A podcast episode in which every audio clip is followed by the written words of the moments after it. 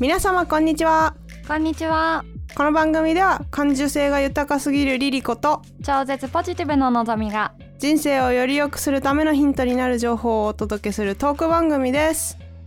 はい今週はキャリアのお話お前回価値観のお話をしたんですけどもうんそれをベースに今までの仕事はその価値観に沿ってたかとか今後のキャリアの展望みたいな。うんうんまあ、なんでかっていうと仕事ってやっぱり人生の大半を過ごすと思ってるのでうん少なくともまあある時期はね結構多くの時間を費やすものだとは思うので仕事お金を自分で稼ぐってなったらねうんじゃあまあ結構その自分の価値観が反映されてないとだいぶ苦しいものになるよねっていうのがあったのでじゃあより良い生き方をするためにその価値観に合った仕事のやり方ができてるかなとかっていうチェックとかうんでまあそれを自分たちの話を聞いて自分はどうだろうっていう風な参考にしてもらえたらなと思います。うんうんうん、ということで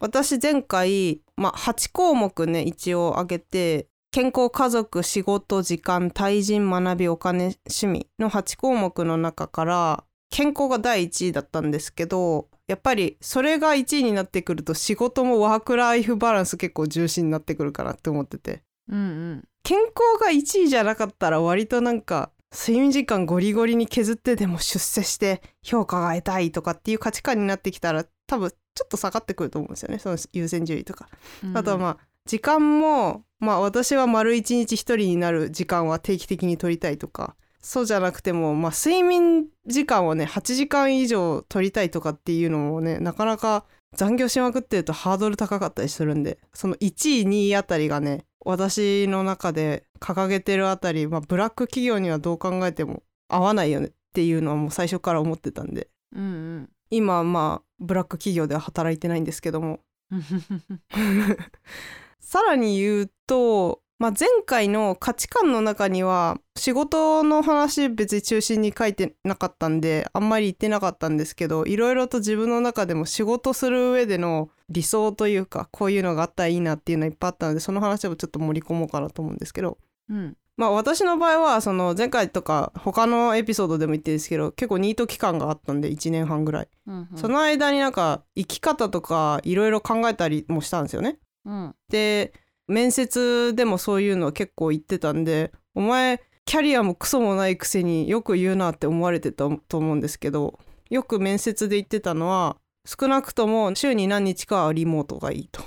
うんとかデザインをやりたいんでデザイン勉強ずっとしてきてるしっうんていうのでまあデザイン職でそもそも応募してたっていうのがあってうんまあ欲を言えば英語を使ってデザインの仕事もできたらいいなぐらいには思ってたんですけどやっぱりそこはね今も実現はできてないんですけどうんその英語だけだったら多分別のデザインじゃないけど英語を使う仕事っていうのは何件かスカウトが来ててでもなんか、うんもう超絶にワクワクしない内容だったんで申し訳ないけどお断りしてて全部英語を使いたいけど多分優先順位的にはデザイナーになりたいの方がよっぽど高いんですよ私の中ではその前回の価値観の優先順位とか見てもやっぱり仕事が結構上位に来てて3位に来ててで自分が得意とすることを通して自分が社会に貢献するための手段っていうふうに書いてるので前半のね自分が得意とすることを通してっていうのの中に自分が好きで得意とするっていうふうに言った方が多分的確かなと思っててうん英語は得意だけど仕事をする上で別になんか好きというかワクワクする仕事じゃなかったら、まあ、社会に貢献するっていうのはあるかもしれないけどうん自分のメンタルがその前に壊れそうなんでうんうんそこは結構大事にしてるかも。うん、でリモートがいいとかあと私もともと東日本大震災の被災地で1年半ぐらい優勝でですけどボランティアやってた時期があってその経験が結構大きかったのでやっぱり地域で頑張ってる人に貢献したいっていう気持ちが結構あったんですよね前から。うんうんなので地方創生に関わった仕事もできたら嬉しいなみたいな風には考えてたっていうのはあってうんうんあとルールに縛られたくないとかうん朝早く起きたくないとかなるべく残業したくないとかまあめちゃくちゃわがままがいっぱいあったんですけどうんうんでも結局その価値観を割と自分は分かってたと思うんで結果そういうその希望要望をかなり満たしてる仕事に今つけてるっていうのがあってだいぶ恵まれてるなって自分でも思うんですけどうん最初に言ったデザイナーになりたいはまあ完全なそのみんながいわゆる想像するなんかデザイン事務所の超絶クリエイティブなね仕事佐藤柏みたいな仕事をしてるわけではないんですけどうんできてるしどこからでも仕事できるようにしたいっていうまず通勤したくないんです私通勤するとそれだけですっごいエネルギー消耗してなんか効率悪いじゃないですかうんうんだからそういうのもずっと言ってたしで結果フルリモートもできるようになってるっていうかそういう会社に入ってるんでそもそも。うんうんであとは地域で頑張ってる人に貢献したいもその今私が関わってる事業は地方創生にあのがっつり関わってるんですごくこうここ結構大きくて私の中でうんであとはなるべく残業したくないっていうのもこれ本当ラッキーだと思うんですけど基本あんまり残業しないんですよねうんうん最近ちょっと増えてるけどうんうんで英語を使いたいはね残念ながら今はできてないですねうんうん地方創生なんてがっつり日本なんでねうんこれはおいおいですねまあ私の中ではインバウンド系なんか今日も外出たら外国人めっちゃいたけどそういうのもやれたらいいんじゃないかなと思うけど必ずしも会社に入ってやらなきゃいけないとは思ってないんでもしかしたら例えばじゃあインバウンド向けの英語で喋るポッドキャストをやるとか YouTube をやるとかっていう可能性もあるじゃないですか。うんうんまあまあゼロではないけど全部を混ぜることはちょっと現実的にはできないのかもっては今思ってます。うんうん、でルールに縛られたくないもルールはそんなないんですよだから結構自由にはできると思う。えー、いいねうん、であとは朝早く起きたくないとかは通勤がないのでその分めっちゃ朝早く起きなきゃいけないとかがないんで当然始業時間とかあるからそれまでには間に合うように絶対するけどうん結構起きるの遅いと思います。うんうんそうで最後平日自由に動き回りたいこれはもう完全なわがまま接客業とかじゃなかったらそれはできないよって話うんでもね最初私もフルタイムで会社員でやってるんですけど契約社員で週4とかでもほぼ同じ働き方ができるただその分給料は減るっていう感じで話聞いててなのでデザイン事務所で週1バイトしながら今の会社で週4契約社員とかも考えてて実は交渉をしてたんですよねうんうんでも最終的に多分時間の融通が効かないとかそういうのもあってデザイン事務所の方はお断りされたんで今フルタイムでやってるっていうのはあるんですけどうんうんもしやっぱり週5きついなってなったら週4っていう手はまあ最悪あんのかなとは思ってますけどねうんうんうん今んとこはまあ、うん、平日動き回りたいんだったらじゃあ有給取ればって思ってるんで そこまで喫緊のなんか絶対に平日に自由に動き回りたいんだとかっていうわけではないっていう感じなんでまあ許容はいって感じですかね。うんうんうん、ちょっと長くなっちゃったごめんなさいでもこんな感じ今私本当にニートしてた時は結構自分のことをもともと過小評価する傾向にあるのでこんなに自分の希望が叶えるとは思ってなかったんで結構定期的に言ってますけど今働いてる会社に本当に感謝してるしうんすごいいい巡り合わせだったなって私的には思っててうん当然なんか誰だってそうだろうけど完璧100点満点なんてなかなかないと思うんでなんだろうなうんって思う時もなくはないですよもちろんただそんなのより満足してる部分の方が圧倒的に大きいんでうんうん私はその社会貢献したいもあるしまあある意味その恩返しをしたいっていうのも私は思ってるんですけどね会社に対しては。うんうん、今まで本当に続かなかったんですよ仕事が。うんう接客業とか絶対自分に向いてないところに首突っ込んでって それは続くわけないだろうって話で、ーんうん結構本当に1年とか続いたことなかったんで結構自分でももうダメなもう社会で生きていけない私社会不適合者なんだって結構思ってましたけどねへえまあ今も思ってますけどねこの会社じゃなかったら今の働き方マジでできないと思う週う5ん通勤して会社にずっといてみんなの視線の中で仕事するなんて私もう本当に耐えらんないですマジへえ誰もいない家の中だからできるんですなるほどねまあ見てても見てなくても気配があるだけでなんかもうそこにめちゃくちゃ神経使っちゃう人間なんでうんもうコントロールできないんでフルリモート最高なんですなるほどのぞみさんはどんな感じでした私うんのぞみさんも結構なんか時間とかに対する価値観で結構自由にしたいっていうのがあるから今の働き方してんのかなみたいな思ってたんですけどそうだねなんかフルリモートを探し始めたのは、まあきっかけは、うん祖母が入院したっていうところがあってああへえそうで入院した時に、まあ、祖母と一緒に住んでたからあへえそうそうそうそうで私が海外行ってる間にちょっと入院になってみたいなああそうで入院が結構長引いちゃって3ヶ月ぐらいとか入院しちゃってて、うんうんでその間に私日本に戻ってきたんだけれどもうんお見舞い行くにも出社してたりするとお見舞い行けないしもう面会時間終わっちゃってたりとかするしうん結局実家は近くじゃないからうんあ結ー局そんなに両親もお見舞いに行けるわけでもないしうんとかっていうのがあって3ヶ月も入院したから私の中では結構大きくっておばあちゃん子だからうんうんでなんかあおばあちゃんのことこんな好きなのに好きな人に時間を避けないほどうんやらなきゃいけない仕事って何なんだろうって思ってうんあもうフルリモモートでまあフルフレックスまでいかなくてもいいけれどもまあコアタイムうんがあってフレックスも入ってるみたいなのをうんで管理栄養士の資格を使えるものみたいなので探したのが始まりかな。うんフルフレックスって8時間とか勤務の時間が決まってれば何時から何時まででもいいっていううんうんことですよね極端な話深夜3時に始めてうん、朝の11時に終わってもいいってことですよねそうそうそうそだから海外にいても通用するってことですよねううんうんうん時差とかうんおーそれはいいなそうまあ私のいた会社は一応なんか 2C というかお客さんがいたからうんうん朝6時から夜の11時の間までにはあしてねみたいな感じだったんだけれどもあ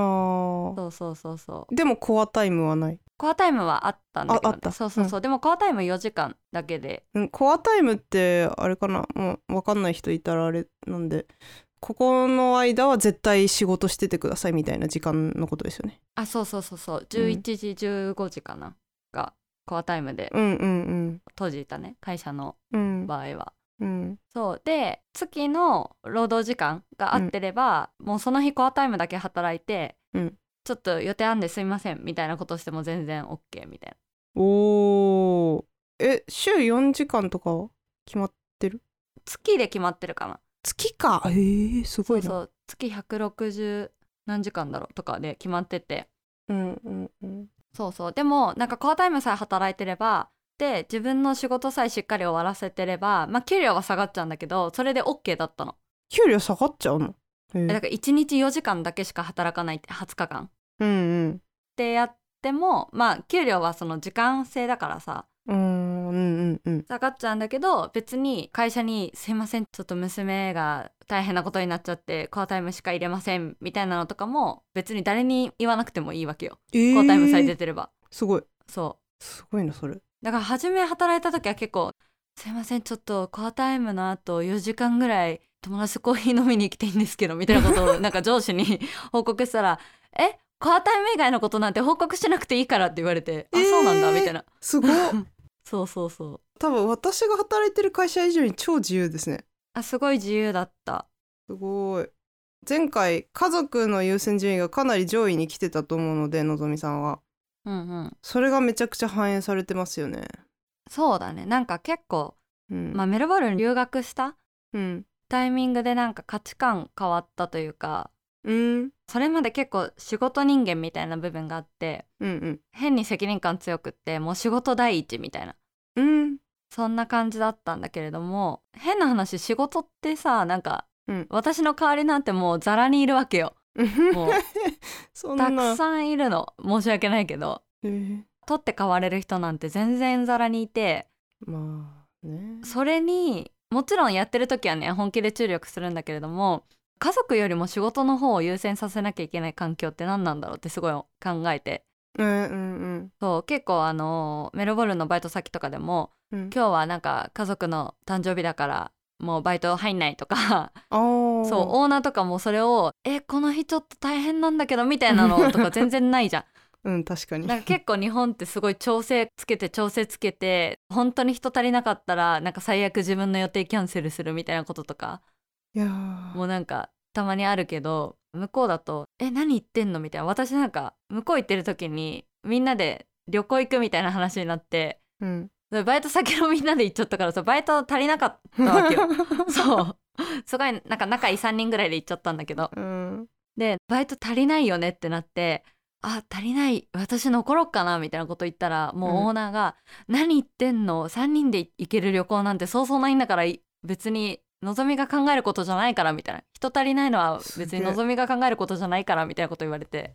うんだったからなんか取って代われる仕事にそんなに真剣になるよりもうん家族って変えられないからおばあちゃんの孫って私しかいないしまあ姉もいるんだけどうんうんだけどなんか私にとっての母親って一人しかいないし父親もしかりだし、うんそうってなったらまあなかなか変えられないじゃん母親にとっての娘私の代わりに誰か立候補してくださいって言ってもなかなか難しいわけであってうさ、んうんそうだからなんかそういう代わりが利かないところの価値というか優先順位がすごく上がったねメルボルンとそのおばあちゃんの入院のきっかけで。うーんなるほどね、じゃあバリバリに働いてた頃ののぞみさんにこの間前回話した価値観の話したら多分優先順位は仕事がトップに来てたとかあるかもしれないですねあると思ううーん大した仕事してないのにいやいやいや健康もトップに来てなかったかもしれないですねそうだねまあ健康だったからね当時はねじゃあ睡眠削ったりとか残業バリバリにしてめちゃくちゃ運動不足みたいなのはなかったってこと運動不足はなかったんだけどバリバリもう始発終電とかやってたけどひえアドレナリン出てまあ今思うと健康じゃないんだけどう元気だったんだよねでもはでもね若い頃しかできない働き方ですよ ねそれ多分そうねそうねうんすごいな私なんかはまあ若い時からその感じで働くのが嫌すぎてうんデザインはやりたかったけどそれを泣く泣く諦めて海外に飛んでったっていうのはあったかもうーんうんまあ言ってしまえば逃げたっても言えるけどうんうん日本のデザイン業界ってどうしようもなくブラック体質なのでうーん今も変わらないんですけどまあ私はいわゆるインハウスデザイナーっていうので、IT 企業の中にいるデザイナーなんで、うん IT 企業ってもともとね業界そのものが結構いい感じなんでうんうん給料もそこまで悪くないんですけどうんデザイン事務所の方例えばなんか広告代理店だったりとかそのさらに下請けだったりとかっていう広告制作事務所とかだったりすると、うんもう本当に給料は低いのに激務っていうのがもうざらにあるんで私なんかうんうん専門学校時代に求人見た時にとんでもなく低い給料の求人ばっかで何これ奴隷契約って思って、うんその時死ぬほど萎えて就活一社だけ受けてここもう落ちたら、うん、もうやんないって言って落ちてあ終わりだってつってなんかそのまま諦めた経緯があったんででもやっぱりりデザインやりたいけどこの働き方は絶対に嫌っていう矛盾の中でずっと結構苦しんでた部分はあってうん結果今こうなっててまあ完全ななんかアート寄りのデザインがやりたいってなったらやっぱりそっちに行った方がいいとは思うんですけど別に日本でやりたいっていう日本だけで実現できるわけではないとは思ってるんで正直。うんうんうんまあ、言葉が変わる以上文字とかも変わるんですけど私日本語のタイポグラフィーも大好きですけどうんアルファベットのタイポグラフィーも大好きなんで別に日本だけでやろうとは思ってないから、うんまあ、そこでまあ今後の展望の話になっていくんですけどうん私は今もね結構自分の希望通りに働けててだいぶ恵まれてるとは思ってるんですけどうんこれが永遠に続くとも思ってないのでうんうん今後のことを考えた時その価値観も照らし合わせながらうーんどういう働き方がいいかなっていうのをちょっとちょいちょい考えたりはしてるんですけど、うんうん、と一つはやっぱ海外で働きたいっていうのがあってうんそれだったらもう英語を使って仕事したいとかじゃなくてもう強制的に英語になるんでまあ行く国によりますけどねうんうん私はオーストラリアにいた期間が結構長いんで、まあ、そこら辺英語圏、まあ、ニュージーランドも結構魅力的だなと思ってるんですけどオーストラリアニュージーランドあたりで結構仕事したいなってのを思っててうんうんで海外で、まあ、なおかつデザインで関わる仕事でうんやりたいっていうのは結構ぼんやりとなんですけど考えててまうんうんあフリーランスもありだなとは思ってるんですけどそれやると海外だとちょっとねビザとかいろいろあるんでどうなんだろうっていうのは思ってるんですけどうんうんまあ、もうちょっと知識増やして調べなきゃどうしようもないんですけどね日本でどうにかやっていくっていうんだったらそれこそそのフルリモートでなおかつ平日も自由に動き回れるし朝早く起きたくないもルールに縛られたくないも全部実現するのがフリーランスだと思うんでそこもまあうんうんまた魅力ではあるんですけど、海外に行ってなおかつなんか英語を使いながらデザインもやりたいっていうのだったら海外で起業とかの方が現実的だなって思っててうんまあ全部丸ごと入れた選択肢っていうのはなかなか作るのは難しいと思うんでうんやっぱりトレードオフだとは思うんですけどどっちを優先しようかなっていうのはやっぱ今も悩んでるんですけどねうんうんうん海外憧れてたとしても実際行ったら日本の方がよっぽど治安いいし住みやすいっていう現実を見て帰ってくるとかっていうのも結構あると思うしうんうん今しばらく海外行ってないからまた行きたい行きたいって思ってるけど実際行ったら行ったでああ日本のこれとかやっぱ良かったなとかまた思うようになってうんうん海外に長くいたらいたで、もうここやだなとか思ったりすることあると思うんですよ。うんうんうん、だから私結構海外行った時からずっと行ってるんですけど半年日本半年海外が理想なんですよね。うんいいね私日本の夏が本当に嫌なのでわかる日本の夏のピーク8月とか789あたりはオーストラリアだったら冬なんでその期間とか、まあ、プラス3ヶ月どっか含めて半年はオーストラリアにいてで今度オーストラリアが、まあ、暑くなったら帰ってくるでもいいけど、まあ、そんな感じで季節のバランス取りながら行き来したら楽しそうだなーっていうのはずっと思ってて。うんうんで日本に関わる仕事だったりとかデザインに関わる仕事とかっていうその理想を掲げながらなんかいろいろ妄想してニヤニヤしてますけど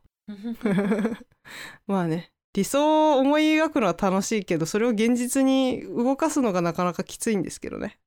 うんうん、あとなんかバリスタとかもやってたからやっぱキッチンカーでマルシェの出店とかもやりたいなうふふとか思ったりするんですけどうんうんお金とのバランスとかもあったりするじゃないですか。そうねそうもう儲からないと思っててキッチンカーはまあものによりますけどねなんだっけ8.6秒バズーカだっけ芸人やってた人いるじゃないですかうんうんあの人今キッチンカーでとんでもなく儲けてるらしいですからねそうなんだキッチンカードリームもあるのかなとは思いますけど確かにまあお金ばっかりじゃなくて自分のブランディングとかも考えたいっていうのはあるからなんかそういうバランス考えていくとなかなかね難しいなとは思うけど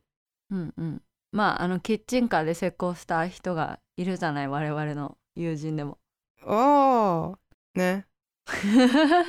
W さんウイスキーねでもすぐ切り上げたって言ったらいいのかなうんうんでもまあ確かにあれは成功ですよねすごいなーって感じでうは、んうんうん思うけどのぞみさんはなんか今後こうなりたいとかっていう展望とかあったりするんですか今後はまあ今やってることを突き詰めていくっていう感じかな管理栄養士のそうそうそうそう仕事をうん結局ね好きなんだと思う管理栄養士の仕事がおーよかったですね性に合ってたってことだ、そう面白いんだよねうんい人体実験みたいな感じで やわかるわかる確かにそそうだから例えばなんかこの成分が何々にいいみたいなことを聞くとう、うん、それを1週間ぐらい取って体がどうなったかとかなんかそうえーいうのをやるのがすごい好きだから、その自分まあでも自分ですよね基本実験台はそうそうそうそうわそかるうけどうんだしレシピ作ったりとかっていう仕事もあったりもするからうん生活だよね食べるじゃん絶対うんだからなんかそれに紐づいてるから、うんあんまり仕事してる感覚なく仕事できてるのはいいなと思いながらあーそれすごいですねうんうん私まだ仕事は仕事として結構感覚としてはあると思うからうんうんうんうんまあそれより一歩先ってやっぱりまあ、仕事だろうが仕事じゃなかろうがもっとその世の中への貢献感っていうのを実感として持ちたいっていうのはありますね。うんこの間リスナーさんにレスポンスもらえると嬉しいですとか呼びかけたことあったんですけどうんうんそしたら結構反応くれた方がいましてえー、うん反応くれって言ってたからおリプライ送りましたみたいななんかとかもあったしなんか人間が聞いてますよって言ってくださったりとかもあっていやなんかやっぱり反応あるとその自分がやってることがちゃんと意味のあるものなんだってやっぱ思えるのでそこがやっぱ貢献感につながるっていうのはあるんですよ。 うんうんうん、それプラスなんかまあ何が参考になったとかって言われたらもう最高に貢献感がありますよね。うんまあなくてもね再生してくれてるんだっていうのをなんとなく見ただけでああんか聞いてる相手はいるんだとは思うんですけどやっぱりなんか、あのキャッチボールじゃないけどずーっと投げ続けてたって楽しくないんですよ。うんやっぱりお互いの相互のねやり取りがあってこそやっぱり人間は楽しみを感じるものだと思うんで仕事もそうだから今もね自分のやってる仕事はね種まきの時期だと思ってるんでうん刈り取れたら今までやってきたことが意味あったんだなとかってめっちゃ思うんでしょうけどね、うんそこを目指して頑張ってややっていくしかないですね全部うんうんちょっとなんか結構雑談チックにはなったんですけどそうねうん、まあしがない2人の仕事事情と今後やっていきたいことっていうのをねさらさらっと話したんさらさらでもないか結構ねっとりと話したんですけど、ね興味ある人いるのかなえーこれ再生数死ぬほど低い可能性が 大 そんな気がするまあまあまあ、誰だかわかんない人の仕事感とか聞いてもわかんなくなるまあまあこれを聞いてる人は多分なん他のも聞いてる人の方が全然多いと思いますようん初めて聞くのでこれ聞いたらだいぶ強いでしょ そんな感じでまあ我々こんな人間なんですってことがね多少分かったかもしれないんでそれに対して自分はどうだろうっていうのの参考にしてもらえればと思います。はーいはい今回はじゃあ以上としましょう、うん最後までお付き合いいただきありがとうございましたありがとうございましたこのエピソードであなたが得たヒントや感想を人生のヒントタグで教えてくださいお願いします Spotify の場合は概要欄からも書けます番組の Twitter、Instagram もやってますぜひフォローしてください質問や要望などがありましたら lifehints.podcast.gmail.com またはお便りボックスまでぜひご連絡くださいそれではまた次回のエピソードでお会いしましょう皆様良い一日をお過ごしくださいさよならバイバイバイバイ